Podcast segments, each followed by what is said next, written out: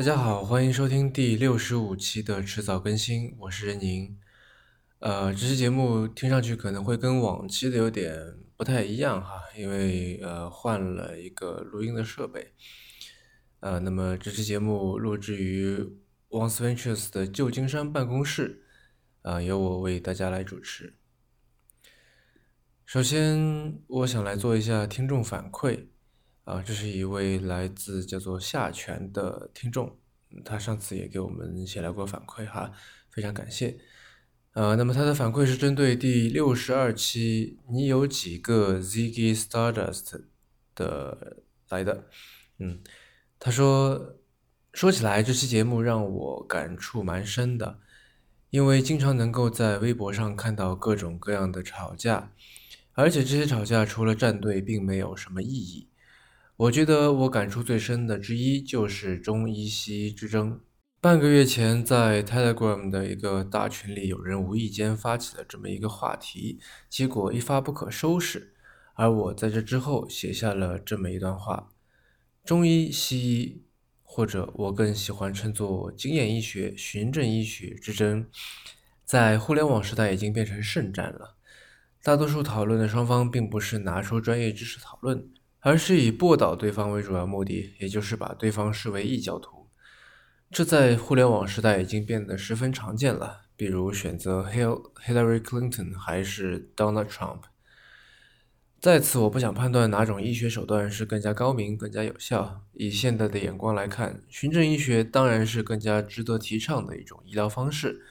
但换个角度看，难道经验医学就一无是处吗？如果治病不与环境因素一起考虑，并不恰当。比如，一个农村孩子如果感冒了，而情况并不严重，而同时村里刚好有一个老中医，经常治好感冒，难道需要孩子的父母每次都驱车，或者可能没有车，而是翻山越岭送去县城的医院接受治疗吗？这显然不符合实际。住在城市的人当然可以说，我从来不看中医，那都是没有经过临床验证、临床实验证明的那种治疗方式，一无是处。所有中医都是骗子，应该在这个这片土地立刻消失。但那不成了现代版的“何不食肉糜”吗？当然，经验医学发展到如今的问题并不是没有，但如果只看到它的问题，并且不断放大，那么就离端传媒所提倡的同温层越来越远。在这些无意义的争论中，经验医学与循证医学之间的差异人为的被不断扩大，而最重要的治病救人却被忽视了。这让我想起了前段时间《Shadow Socks 二》的作者被人肉的事情。在这场闹剧中，损失的还是在墙内的人。以我现在为例，我在使用双拼输入法，而在此之前，我对更换输入法嗤之以鼻。觉得在现如今的大数据时代，一切有别于全拼的输入法都会被取代。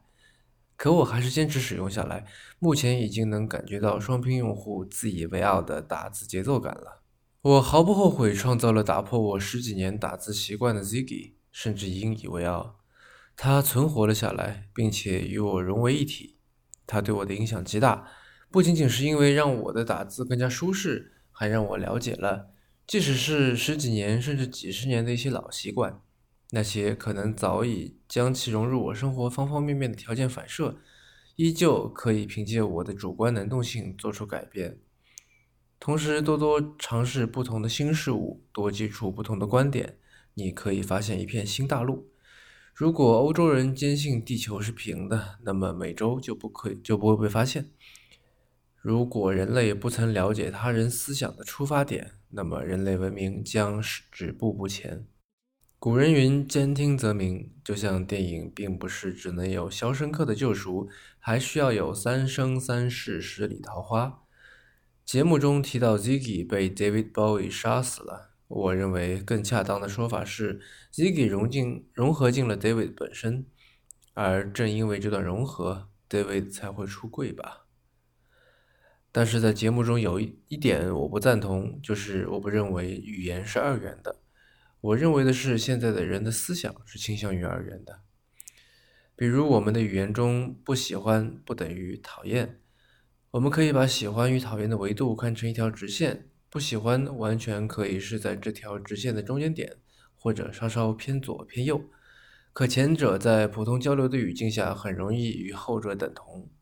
这在一定程度上要归因于自然科学与社会科学的不协调发展，以及现在的信息大爆炸。自从牛顿构建了现代科学的框架后，几百年的发展让很多人坚信这个世界上所有的一切都可以用科学来解释。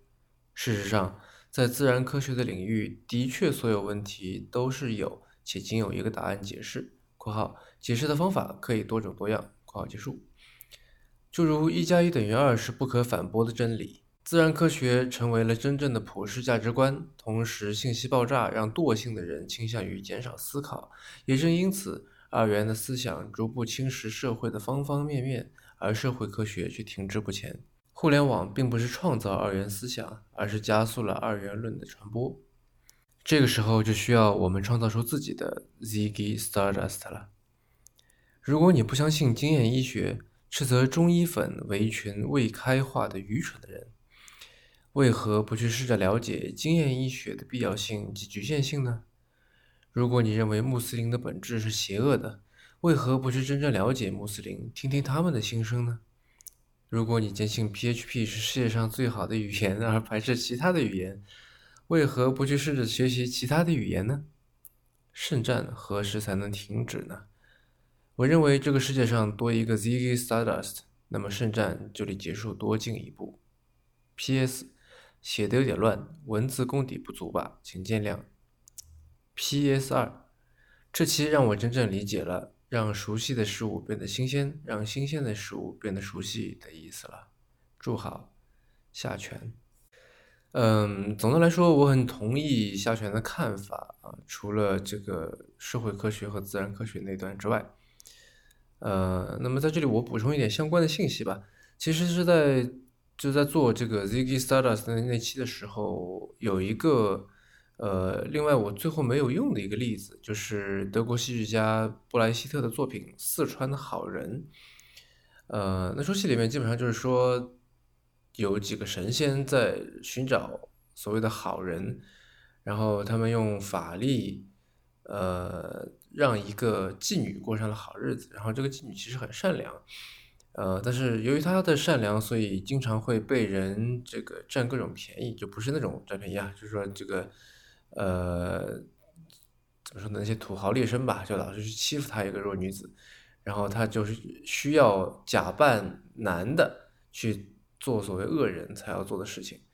啊，那么在那出戏里面，就同一个主角在好人跟坏人之间切换，就是使用这个不同的 identity 了。嗯，这其实也算是个不错的例子，但是因为 Ziggy Stardust 比较中二嘛，而且我个人也比较喜欢 David Bowie，所以我就还是用了这个例子。呃，那么下泉提到的同温层其实是 Ali Pariser 所谓的 filter bubble 的非常大的一个版本啊。呃，就像他说的是由香港的端传媒提出来的。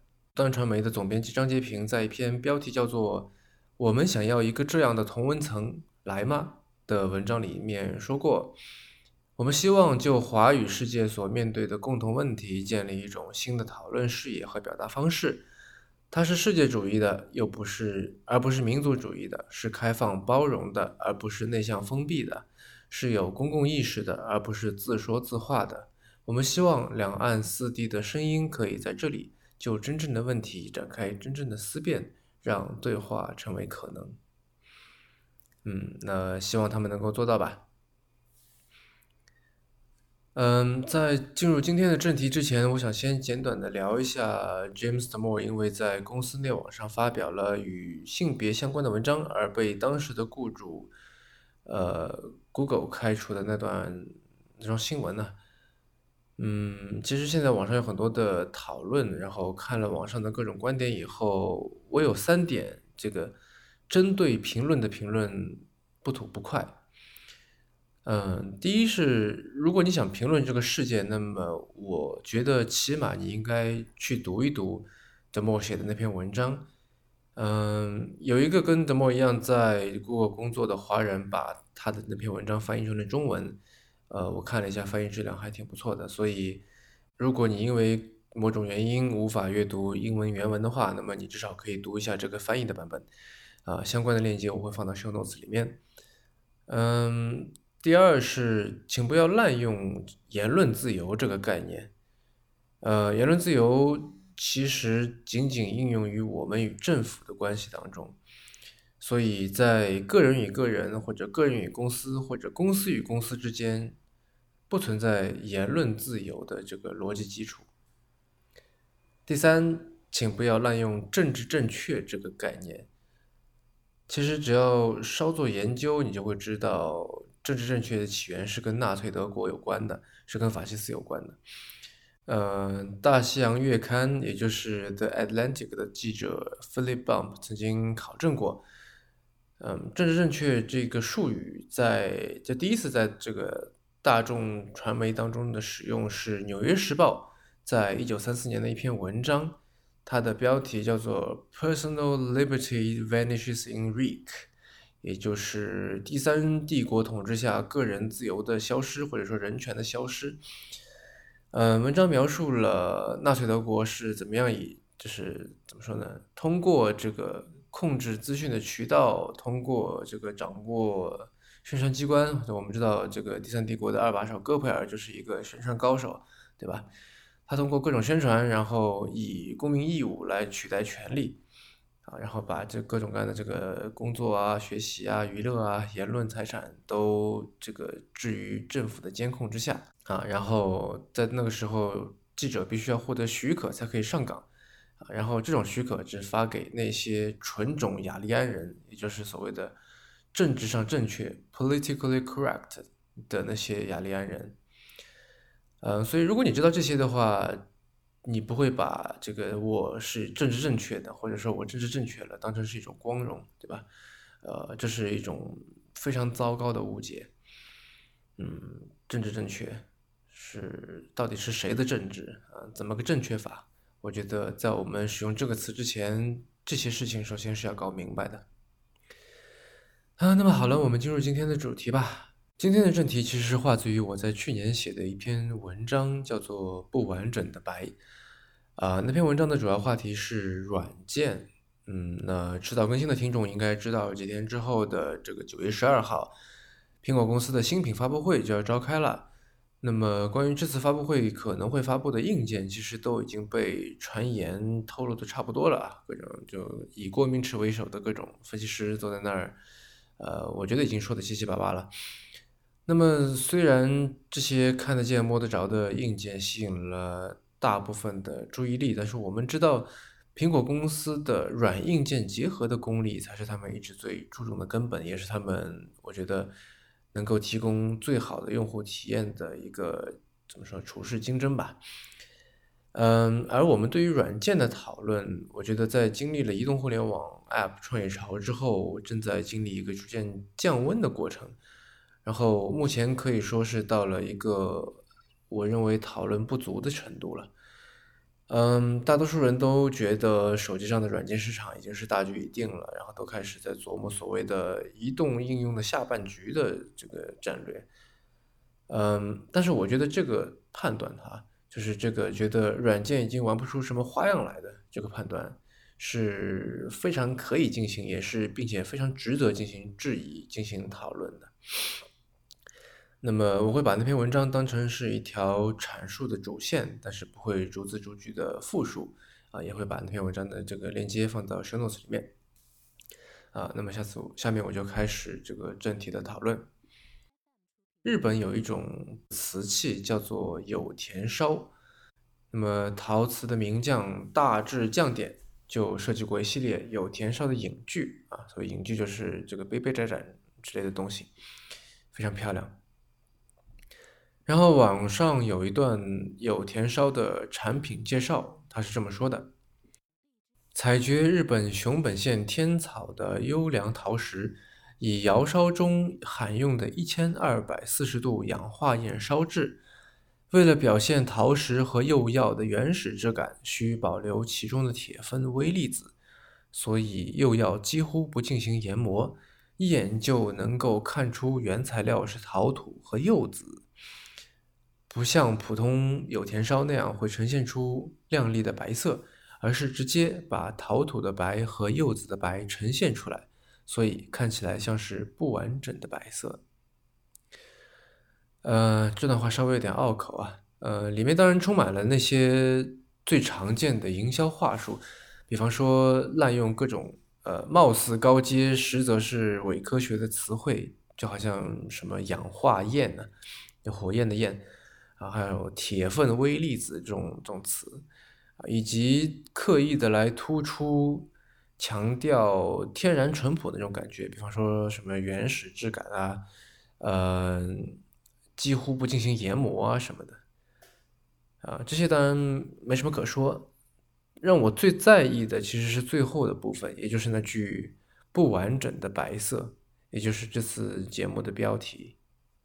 也许写这段话的这个文案作者并没有刻意的在表现，但是“不完整的白色”这是一个多么微妙、多么带有侘寂感，就是瓦比萨逼感觉的这个词汇啊，对吧？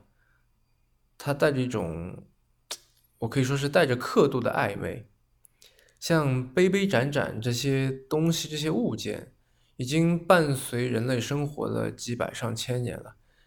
嗯，我们对这些玩意儿，也就是对这些产品本身就已经足够熟悉，对呃人类假借他们完成的目的，对吧？也就是使用场景也足够的熟悉，所以日本的大瓷器商 Gikon。才敢主打有田烧，主打这个不完整的白色，这样你想要解释定义很难，但是用户听得懂，厂家造得出来，设计师不用费多大劲儿，脑子里就有样子的这样一种概念。不完整的白色，在我和风险投资的同行交流的时候，大家言语间经常透露出对于。呃，一做一个新的网站，做一个新的 mobile app，呃，这些事情、这些项目好像已经不太关心了。毕竟，移动互联这一波风口似乎已经过去了，然后猪们的飞升或者坠落都已经成了定局。他们目前更多问的是啊，有没有强 IP，有没有内容输出，是不是符合消费升级？啊，唯一跟软件相关的可能是是不是 SaaS，是不是企业服务？啊，SaaS 其实也是个老概念了，对吧？也就是 Software as a Service。嗯，在 Strategy 上面，Ben Thompson 其实早就已经总结过了，如今已经是 Everything as a Service 时代了。嗯，那么且不论 SaaS 这个说法是否早就已经从观念上面过时。Mark Andreessen 的那一句啊，带有正在进行时的 “Software is eating the world” 是真的，没有人再挂在嘴边了。一切看上去好像已经被软件吞噬完毕，吃干抹净，连甜点都上过了。当然，这些都有其道理了。呃，Neil Cyber 早先也写过文章论证，iPhone 销售的增长率确实已经到达了巅峰，然后接下来就是无可避免的下坡路。嗯，对于硬件，苹果的锦囊里面似乎已经没有什么妙计可言了。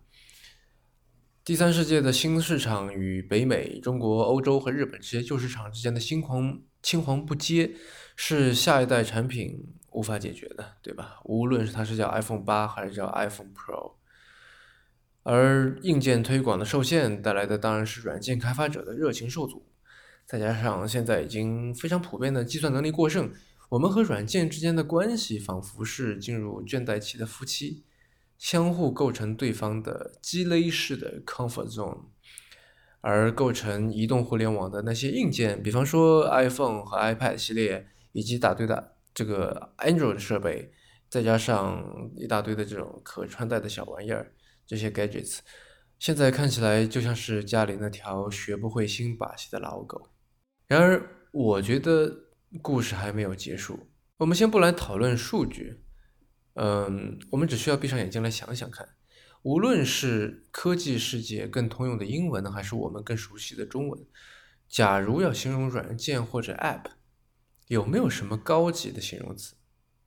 没有的，真的，文案功夫做到尽，还是有趣、高效、多功能、快，对吧？如此云云。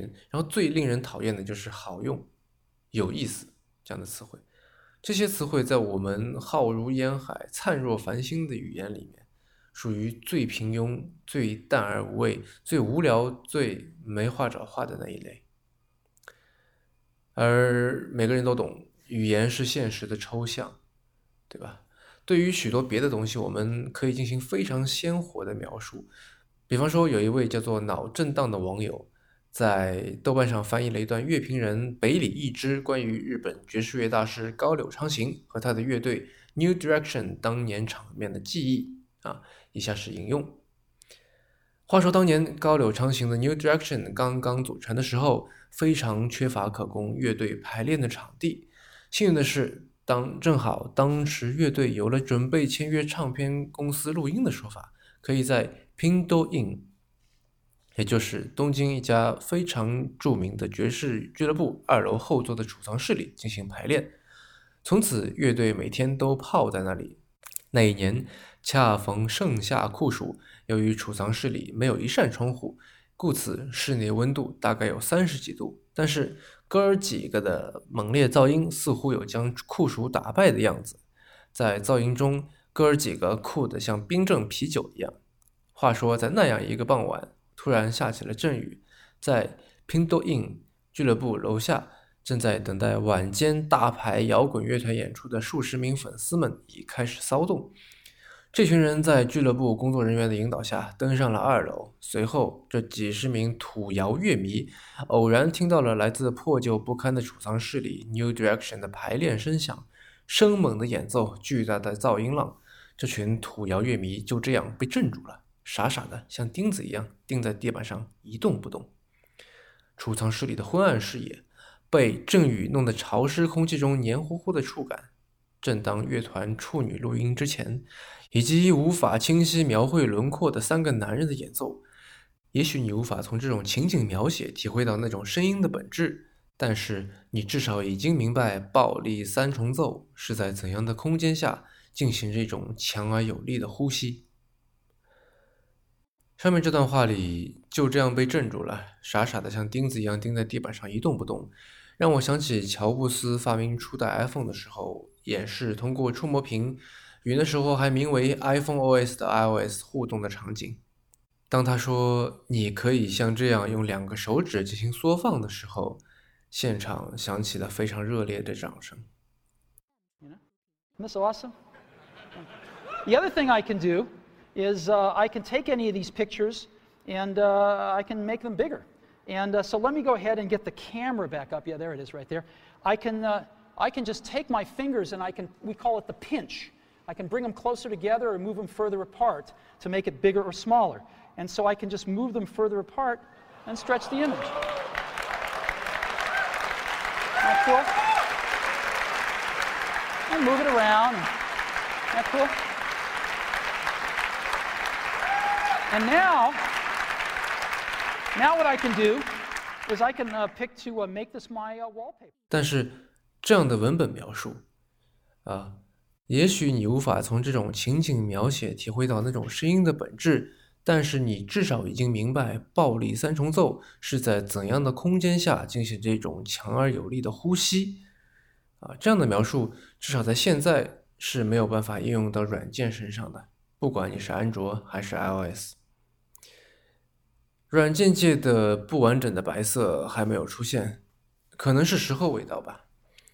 我们甚至连想象这样的东西都不容易。嗯，如果仅仅是在 UI UX 上面做文章，哪怕是天才一般的这个 Mike Madas，也只能做到现在已经关停的这个 Facebook Paper 这种份上面。描写软件的，嗯，精准而微妙的形容词想要诞生并且流行开来，必须要先使软件在我们的生活里成为。嗯，重要到不可忽视而又平常到随处可见的角色，对吧？而且这个角色要保持起码数十年，对不对？嗯，也许这足以成为一个旁证，说明比起陶瓷这类的东西，整个软件工业，嗯，流程管理、终端产物及其对应的人类需求，也许上全部都属于萌芽的阶段。嗯，这让我想起艺术家 lawrence 说过的一句话，他说：“VR would never look real until they learned how to put some dirt in it。”在他们学会往里面加点尘土之前，虚拟现实看起来肯定还是会很假。呃，那么这句话的前提是虚拟现实还是在模拟现实，对吧？这个现它在模拟现实现实，嗯，或者说在试图再现这个现实现实。而移动端的软件或者说呃任何平台的软件想要在技术发展，我觉得它它必然会脱离目前的这个思维范式，目目必然会脱离目前的这个 paradigm，往。创造一个尚不存在的现实，或者说为现实存在一个不曾存在过的层级，对吧？一个新的一个 layer 的方向去发展，创造一个呃加了尘土反而看起来很假的这样一个世界。嗯，音乐人 Johnny Cash 唱过一首很优美的歌，标题跟嗯五十度灰有点像，叫做 Forty Shades of Green。直接翻译过来就变成，呃，如果按照五十度灰的发翻译方法，就变成叫四十度绿，啊，但其实它是一首关于爱尔兰的歌，嗯，它的意思就是说有四十种不同的绿色，或者说四十啊绿色有四十种不同的这个程度，啊，也就是说有许多种不一样的人，有许多不一样的回忆，因为这个我们知道绿色是爱尔兰的颜色嘛，对吧？是这个 Celtics 的颜色。啊，另外一个类似的例子是 Marissa Mayer 在谷歌工作的时候，曾经为了决定超链接文本的颜色，就是在网页当中这个 hyperlink 的颜色，而使用 A/B 测试的手法。啊，那当然它不只是 A/B 测试了，它这个测试连二十六个英文字母用完都不够，然后从四十种蓝色里面挑出了最受用户欢迎的那一个。所以，其实我们对于自己熟悉的东西，对于自己已经非常嗯，舒服的东西是非常敏感的，对吧？所以每样某样东西，如果它被划分的越细，那其实就说明它在人类社会中达到的阶段就越成熟。嗯，比方说最近这段时间，我因为工作原因，所以待在旧金山。那么前两天去杜伦大楼，也就是 Ferry Building 开了一个午餐会，然后看到一块牌牌，是一个做生鲜订阅的。呃，如果有人不知道的话，所谓的生鲜订阅就是说你注册在网上注册交钱，然后就像订个杂志一样，就订生鲜的产品，就是蔬菜水果基本上就是，然后他就会像订了杂志一样，以这个固定的时段按时寄一箱蔬菜或者水果给你啊，这样的一种生意啊。那么就是有一家做这个生意的生鲜订阅这个公司叫做 Farm Fresh to You，在 Ferry Building 里面出了一块牌。然后上面用油彩手绘了所有他们农场里面的祖传番茄，也就是 heirloom tomato。他把它画下来写好，然后旁边还这个添加了每一种品种的味道的描述。我数了一下，一共有九种。嗯，在我看来就是已经很不少了，但是上网搜索了一下，发现这只是所谓的祖传番茄的很小一部分。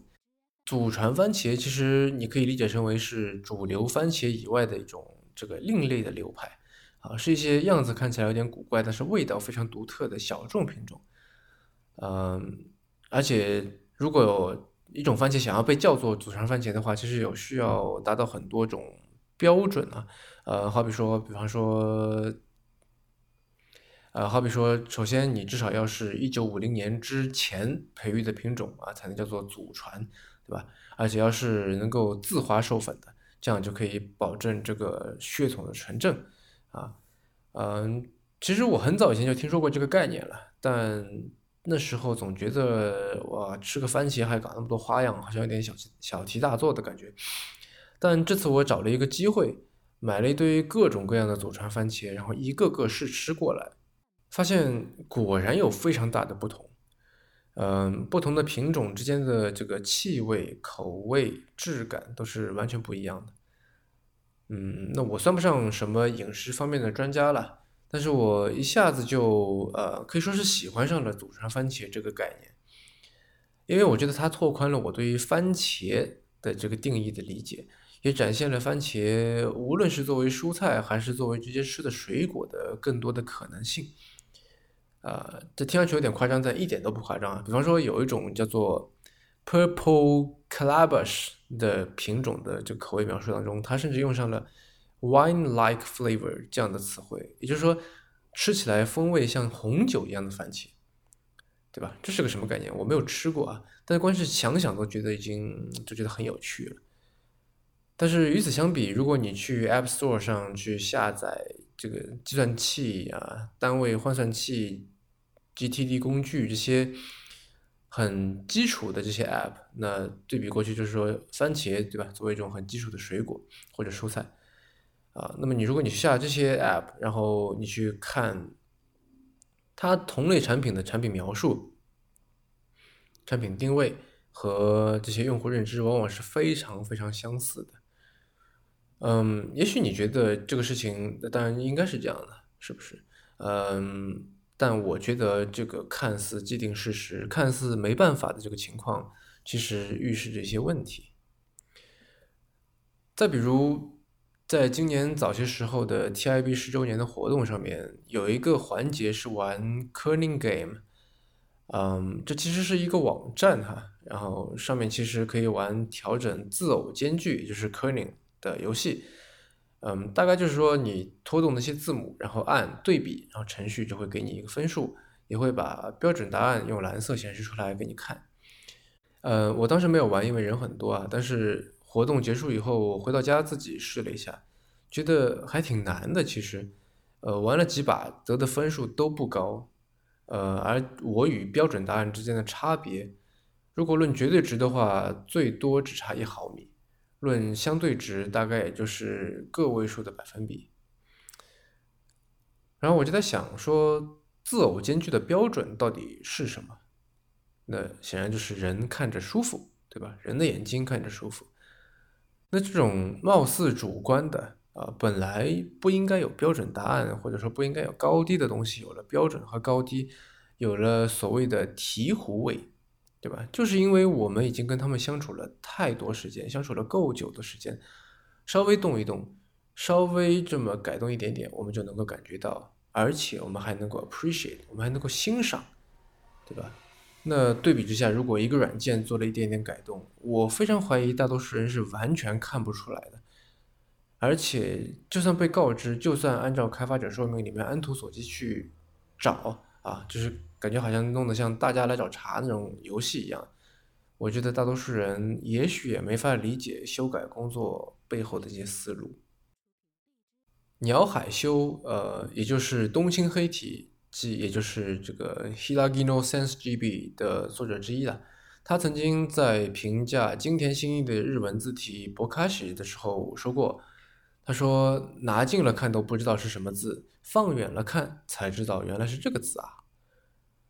那这里有一个问题，就是明明是同一款字，为什么拿得近的时候会看不清，啊，拿远了才看得清呢？因为这款字体的细节极其丰富，光芒太盛，几乎掩盖了作为表意功能的字形的存在感。那么同样的，其实我们如果我们还无法放远了去观察软件世界跟世间社会的这个化学反应。啊，无法去观察这个 cyberspace 跟 meet space 之间的这个化学反应，无法得出一个卫星照片式的，啊，或者说哪怕没有那么远的，但是至少要更远一些的，基于时间的宏观全貌，永远只是在 hands on 的做一些皮毛枝节的工作，那我们也许很难真正去描述软件对于当代人类的这个意义所在，对吧？那当然了，我也觉得这个事情。急不得。那说起放远了，其实让我想到德国有一个摄影家叫做 Andrew s k o r s k y 然后他其实非常擅长给观众创造一种放远了的这样一种视角。在一九九九年的时候，他创作了一幅非常著名的叫做九十九美分啊 ninety nine cents 的这样一幅摄影作品，拍的是超市里面摆的非常满的一排一排的货架啊，非常壮观。嗯，很有一种把发达资本主义社会的商品极大丰富给取样之后呈现出来的那么一种意味。嗯，那顺便说一句，是这部这幅作品在 S.F. MoMA，就是旧金山现代艺术美术馆里面就有啊。那么在二零一六年，Andrei Skorsky 又拍了另外一幅照片，叫做 Amazon，呃，顾名思义就是电商巨头亚马逊了。他拍的是亚马逊的仓库。如果说 Ninety Nine Cents 属于壮观，那么 Amazon 就简直就是属于让人瞠目结舌的程度了。啊，成千上万个颜色、大小、形状都不一样的包裹，从远到近，密密麻麻的挤在一起。啊，会把这个照片的这个链接放在 show notes 里面哈。相信任何人看到这幅作品，都能够联想到我们身边的实体空间，我们的 meet space 是如何被照片里面这些事物。这些物件所支撑、所连接、所填充的。那么这里可以问的一个问题就是说，如果 Andrei Skorsky 拍了一张叫做 App Store 的照片，那会是怎么样的？对吧？这张照片的这个 Cyberspace 版本会是怎么样的？许多年以后来看，也许我们现在我们当下的这个软件也也还只是一种修辞意义上面的不完整的白。我们现在的这些键数。我们现在已经认为是终局的，认为大局已定的这些建树，也许只是茫茫一片当中的半点墨色吧。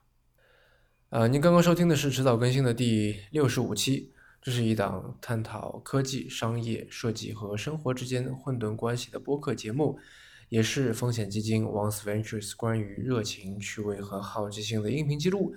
我们鼓励您与我们进行交流。我们的新浪微博 ID 是迟早更新。电子邮箱是 embrace at weareones.com，拼法是 e m b r a c e at w e l e o n s 点 c o m。如果您想要访问迟早更新的网站，可以在浏览器地址栏输入邮箱的后缀，在网页导航栏中就可以找到我呃迟早更新的网站链接。我们为每一期节目都准备了延伸阅读，希望您善加利用。您可以在各大音频平台和泛用型博客客户端搜索“迟早更新”进行订阅收听。我们希望通过这档播客，能让熟悉的事物变得新鲜，让新鲜的事物变得熟悉。